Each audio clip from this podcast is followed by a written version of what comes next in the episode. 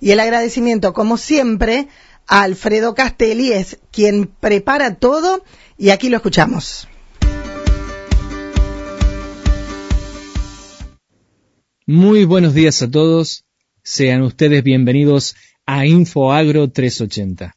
Mi nombre es Alfredo Castelli y hoy los voy a estar acompañando junto a Eugenia Sanabria, veterinaria de nuestro pueblo, docente y directora de la Escuela Agrotécnica número 380.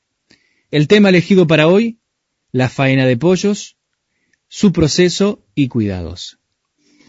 Hola, bueno, mi nombre es María Eugenia Sanabria, yo tengo la cátedra de producción de aves y hoy vamos a hablar de un tema que eh, es muy importante tenerlo en cuenta eh, no solo para el consumo de carne de ave eh, a nivel comercial, sino cuando uno tiene crianzas en su casa eh, y llega el momento de realizar la faena. ¿Sí? Bueno, dentro de la agricultura familiar, la producción de aves cumple, la verdad, un rol muy importante en lo que es la provisión de alimentos, ya que el ave es un animal que nos puede proveer tanto de huevos, eh, en el caso de la producción de ponedoras, o de carne, como en el caso de la producción de parrilleros. Cuando uno piensa en la faena, eh, es importante tener en cuenta algunas claves para lograr una faena segura y correcta, en donde lo que hay que tener en cuenta es que uno trabaja siempre en dos sectores. Un sector de zona limpia, un sector de zona sucia, y que desde que el ave ingresa al sector de faena, va a ser siempre un recorrido lineal desde la zona sucia hasta la zona limpia, hasta que sale el producto terminado como carne de ave. Otra cuestión importante es contar con instrumentos y áreas, no solo las áreas separadas, sino que los instrumentos de faena sean, eh, se encuentren siempre limpios y desinfectados con una correcta higiene, cuchillos que tengan buen filo eh, y siempre contar con, en el caso de hacer una faena en, la casa o en forma más eh, domiciliaria o casera, eh, teniendo en cuenta que uno tiene que tratar de tener distintos elementos para em, lo que es la zona sucia de faena y la zona limpia que ya la vamos a explicar y pensar que en el área de faena siempre debe estar libre de mascotas y eh, tratar de hacer una desinfección y que sean lo posible en lugares en donde no haya eh, insectos, roedores o algunas plagas que pueden llegar a ser em, nocivas desde el punto de vista de la higiene. Entonces, es importante tener estos puntos en cuenta para tener buenas prácticas de faena, ¿sí?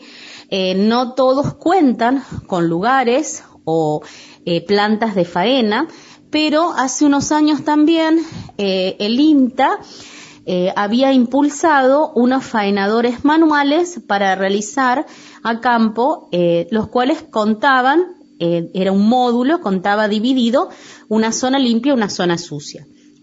Nosotros acá en la escuela contamos con área de faena para poder eh, implementar estas buenas prácticas de faena em, y poder hacer todo como las buenas prácticas de manipulación de alimento así lo señalan.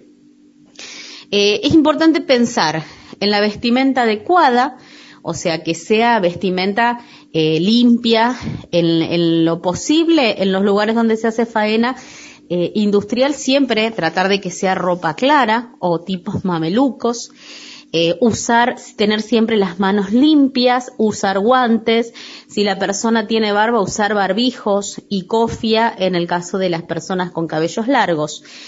Em, y pensar que siempre, perdón, la faena se tiene que hacer con un trato humanitario previo, ¿sí? Eh, las aves tienen que tener un ayuno eh, entre 6 a 8 horas de alimentos y en lo posible deben estar limpias, ni embarradas, em, ni sucias. Y hay que tratar de minimizar el tiempo de espera entre, eh, para evitar el sufrimiento de las aves em, como parámetros de bienestar animal. Bueno, las etapas de faena son dos. Una es la zona sucia, eh, eh, cuando ingresa el ave al, momento propio de la faena, lo primero que se, trata de lograr es una insensibilización, eh, es un aturdimiento que se puede hacer por un noqueo, o sea, un golpe en la cabeza o en la nuca, o con una técnica que no es cruenta, que es como em, hacer una separación de las vértebras, con eh, fuerza para adelante de la cabeza y tirando hacia atrás el cuello, eh, uno provoca el corte eh, de la médula y así una insensibilización de tipo nerviosa. Y tenemos que tener en cuenta que ver que el ave no, no esté aleteando, que los miembros se van a extender, va a tener una actitud de relajado. Una vez que logramos la desensibilización o el aturdimiento. Y de esta manera terminamos con la primera parte de la faena de pollos, procesos y cuidados de la mano de Eugenia Sanabria. Los espero entonces en el próximo encuentro de InfoAgro 380. Muchas gracias y buenos días.